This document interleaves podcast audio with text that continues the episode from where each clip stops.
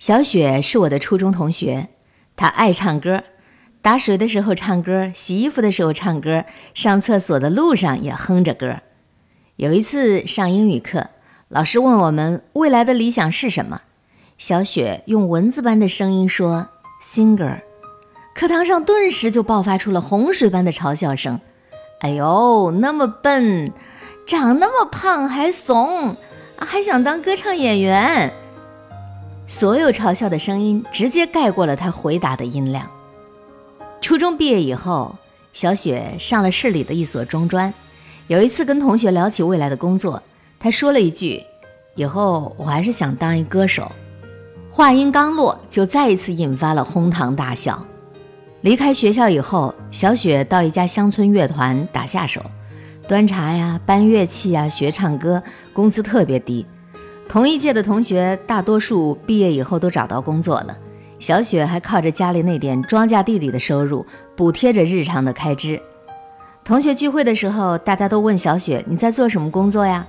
小雪说：“我现在就是一歌手。”大家就问：“你在哪家唱片公司呢？”小雪说：“是村里办的艺术团，有婚丧嫁娶的人家，我们就去热闹一下。”有同学就打趣道。哟，那就是乡村演唱会呀。小雪在团里也不受前辈待见，有点名气的角儿都不肯跟她一个房间睡，她只好在敞篷车厢里睡。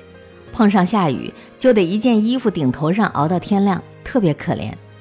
她哭过很多次，直到有一位前辈鼓励她说：“你可以。”她就相信她真的可以。他要逼自己成为一个真正的受欢迎的、没有人敢随便欺负的歌。手。他开始四处跑场子，嗓子哑了就扯着哑嗓子继续唱，唱错了就甘愿扣钱。有多少演出就接多少演出，没演出的时候他就在家守着电脑练歌，一遍又一遍。别人说你这样唱会废掉的，他不管。他想不多唱，怎么摸得到诀窍呢？他时刻记得自己被人排斥时候的痛苦。以前请教师兄师姐，别人遮遮掩掩；现在有师弟师妹来请教，他是知无不言。他不断地跟自己说：“我还年轻，只要认真，就没有学不会的。”你是不是以为小雪最终就逆袭成了某一个知名的华语歌手呢？并没有，小雪她就是一个普通姑娘，这种小概率的事情并没有发生。她迄今为止。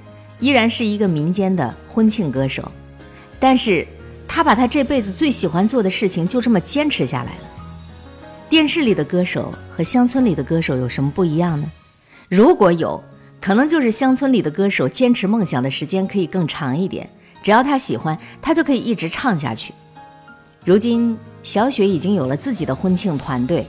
有演出的时候就带着团队去演出，没演出的时候就在家里养花、种菜、听音乐。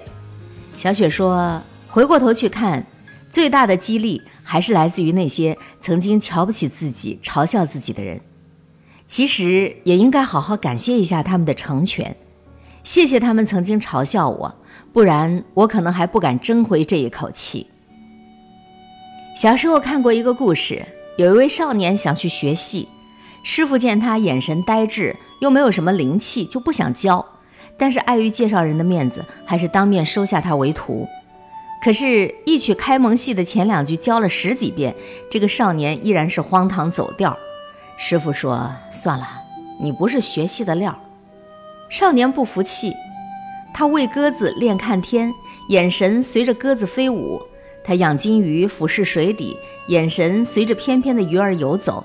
日复一日，年复一年，这双眼睛就上了戏台，时而是顾盼生姿的杨贵妃，时而是英姿飒爽的穆桂英，时而是含情脉脉的白娘子。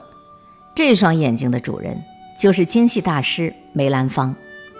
梅兰芳说：“我是一个笨拙的学艺者，没有充分的天才，全凭苦学。这个世界上或许不会产生太多的梅兰芳。”却可以崛起千千万万个小雪，小雪可以是你，也可以是我。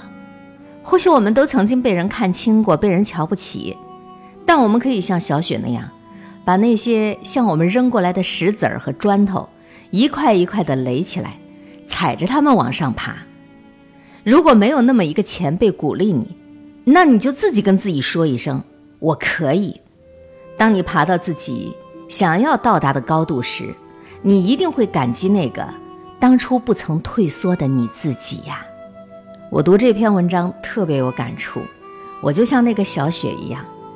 我小的时候说，我将来想当一播音员，有人嘲笑我。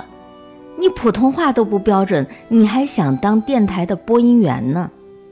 后来我成了，我想，我应该特别感谢上学的时候那会儿嘲笑我、打击我的人。